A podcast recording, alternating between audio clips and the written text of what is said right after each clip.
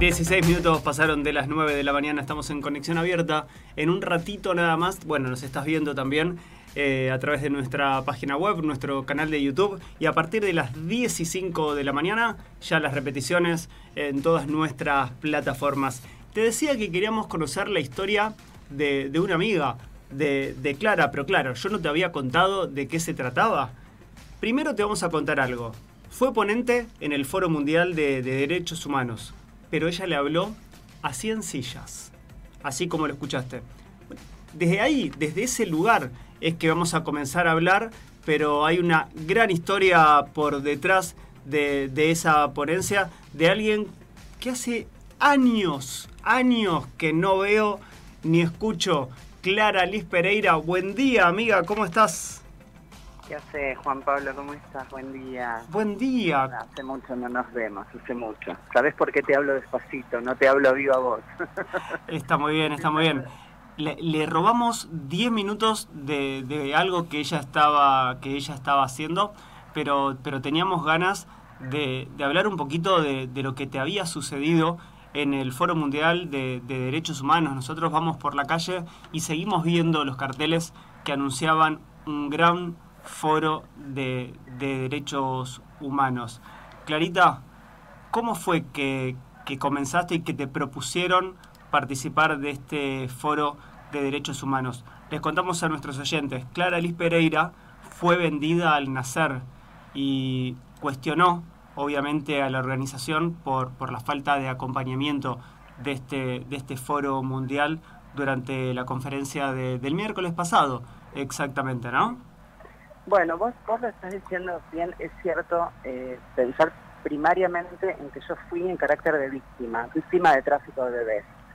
Entonces, partiendo de, que estamos hablando de un foro de derechos humanos, justamente es casi paradójico pensar en que nadie del foro todavía haya pedido disculpas por lo sucedido. Y me refiero a que nadie del foro estuvo presente en la ponencia, no me pidieron un documento de identidad para acreditar que era yo la persona que estaba en la ponencia, y aclarar además que quienes vamos a exponer a uno de estos foros, primero no, no, no, no hay ningún pago de por medio, no, es que el foro nos invita y, nos, y nos paga.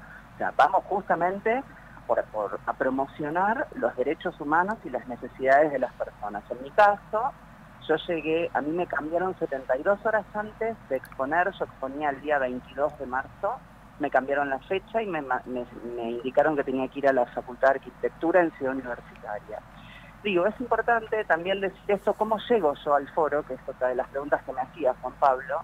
Eh, durante la pandemia en el año 2020 yo soy mamá y estaba con mi nene muy chiquitito y decidí aceptar un, Zoom con eh, eh, gente que trabaja en el Colegio de Abogados de San Isidro.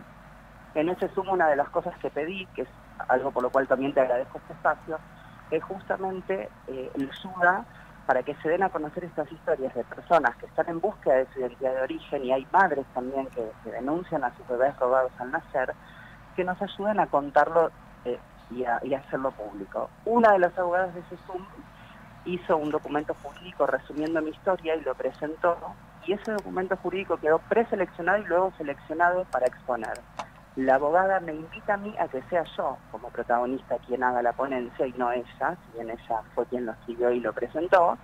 Y así fue como yo llegué.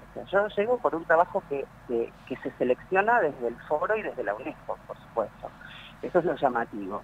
Eh, haber llegado a un lugar, digo, con 100 sillas vacías, yo decidí hacerlo porque teníamos un celular y lo grabamos de manera casera.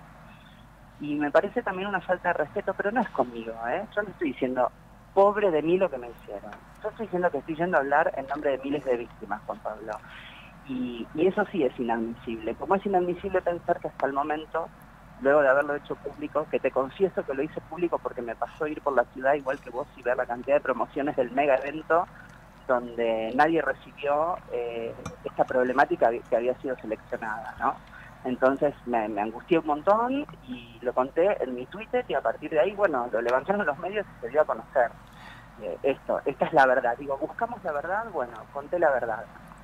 Yo estaba, a mí me pasó que de casualidad el domingo pasaba por, por Libertador, que había sido el, domingo 22 de marzo, calculo que era en la previa 22 o 23 en la previa de la organización y veía que había un mega evento en un montón de escenarios. Y me sucedía también pensar en lo que iba a ser ese encuentro y luego encontrarme con, con esta noticia. Confieso que también no, no la había visto en tu Twitter, sino cómo se fue levantando en los distintos medios. Eh, es increíble que desde el foro todavía no, no se hayan comunicado. Estamos hablando con Clara Liz Pereira en Conexión Abierta, nos están viendo también a través de nuestra página web y nuestro, nuestro canal de YouTube. Clara, ¿y cómo fue que vos llegaste a, si tenés posibilidades de contarnos rápidamente, a, saber que habías sido apropiada, que habías sido, que había sido vendida? Bueno, primero nunca tuve dudas hasta que tuve que hacer mis estudios médicos y empecé a indagar un poco internamente en la familia y siempre hay alguien que termina hablando y contando la verdad, así que este, hace ya casi 20 años que, me enteré. La verdad es que pensando en, que recibimos permanentemente el, mensaje en distintos medios eh, de si dudas de tu identidad, acércate a abuelas, fue lo que hice porque nací en el 78 y es importante dar a conocer también que el Estado no, no, tenía pensado un protocolo de atención para quienes damos negativo con, con las familias de desaparecidos. No había pensado una gente que, donde me incluso estamos buscando nuestros orígenes, queremos conocer nuestra identidad, pero no pertenecemos a los delitos de lesa humanidad. Hay casos antes, durante y después, para lo cual hoy existe un banco de datos genéticos, pero que solamente recibe a quienes nacieron dentro de la dictadura militar. Entonces, sí, un segundo, un segundo. Entonces, este, el, problema de esto justamente es que es de algún modo pensar en que los derechos humanos están justamente por encima de, cualquier eh, bandera política, sino que tienen que ver con una necesidad de ciudadanos que estamos en un mismo país y no estamos teniendo legitimado el mismo, el mismo derecho, ¿no?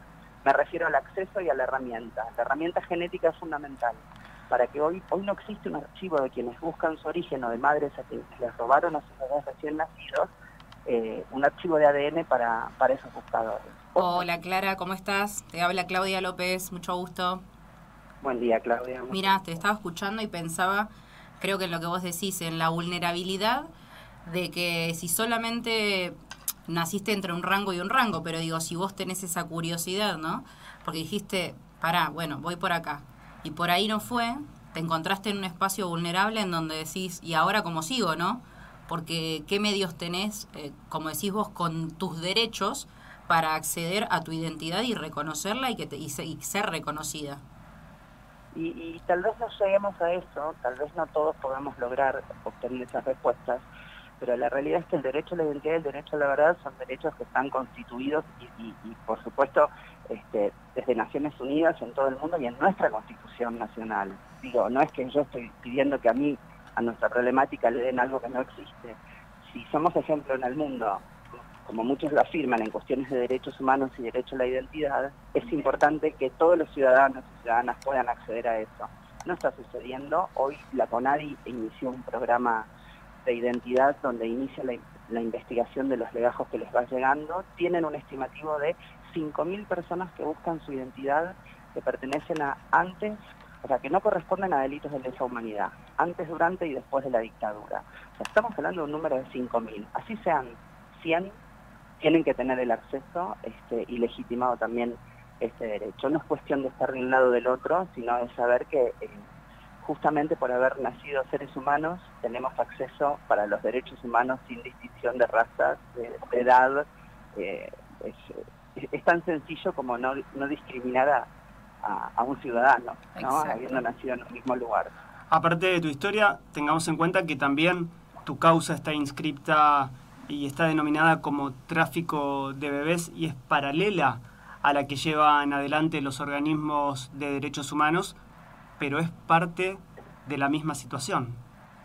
Vos sabés que el tráfico de bebés en Argentina no es un delito. Hay un proyecto de ley que firmó el presidente Alberto Fernández a partir del caso Fornerón, que fue conocido eh, en el año 2012, y todavía no, no ha sido ese proyecto sancionado. Ese proyecto de ley es muy importante porque podría regular y reglamentar mucho mejor estos casos. De todas formas, sí, el derecho a la identidad eh, está eh, en nuestra constitución para todos los ciudadanos. Y en el caso mío, como yo pude llevar juicio oral y un juicio penal a la partera que me vendió cuando nací, es el único fallo hasta el día de hoy en Argentina donde hubo una condena sin ser considerado un delito de lesa humanidad y, está cumpliendo prisión domiciliaria la partera. Prisión domiciliaria, estamos hablando de Nilda Cibale de Álvarez, que fue condenada ¿no? directamente por apropiación. Eh, sí. ¿Y por qué está con, está con prisión domiciliaria? ¿Por la edad? Sí, sí.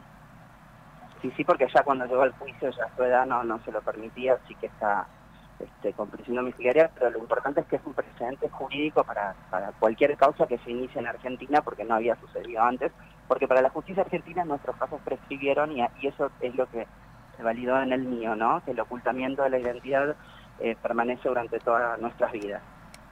La historia de Clara Liz Pereira está, está en un documental. Van a poder ver y van a poder charlar acerca de, en familia, de, de este tipo de casos y se llama Secreto a Voces. Secreto a Voces que es algo que pasa en las familias, pactos de silencio, secreto a voces, donde alguien que fue traído a una familia donde no hubo un embarazo se oculta desde toda la familia y resulta terminar generando cómplices que no quieren ser cómplices de ese delito. Pero bueno, digo, hay que empezar a romper un poco con los secretos a voces y los pactos familiares que, a la larga traen daño, ¿no? Lo, más sanador siempre, por más cruda que sea y duro, es la verdad para todos. Y esperemos que desde el Centro Internacional para la Promoción de los Derechos Humanos, de la UNESCO, de, ¿por qué no?, Presidencia de la Nación, simplemente levanten un teléfono, escriban un Twitter, escriban un mail para, para ver qué fue lo que sucedió y que obviamente vuelvan a, a tener el apoyo a este tipo este tipo de historias, ¿no, Clara? Ojalá, y fundamentalmente para poner en agenda política de manera urgente nuestra problemática. En la ponencia una de las primeras cosas que digo es una lista de casi 20 buscadores y buscadoras y madres y padres que fallecieron en el último tiempo, sin llegar a encontrar y a ser acompañados este, para encontrar su verdad. Así que no queremos que esa lista aumente sin tener la herramienta que todos merecemos. Gracias, Juan Pablo. Gracias a vos, Clara un beso grande y, esperamos que este tipo de historias nos gusta también contar, proponerle también a quienes son parte de las universidades. Nosotros somos parte de, en este caso, una radio que está en una universidad privada, pero ese vínculo con, con universidades públicas también volverte a contactar y poder conversar en otros espacios sobre, sobre el derecho a la, a la identidad. Un beso grande. Ojalá, es lo que necesitamos, poder contarlo. Un abrazo para todos. Adiós, Clara. Nueve y media de la mañana, Clara Liz Pereira es la voz oficial, institucional, la voz que escuchan en Radio Nacional. Ella es la que si vos estás escuchando Radio Nacional, pones y en cualquier momento antes de cada pausa, o, es la voz que va mezcladita entre cada una cada uno de los programas la, la, pueden escuchar a ella. Nueve y media de la mañana historias que van sucediendo también en el aire de, de conexión abierta.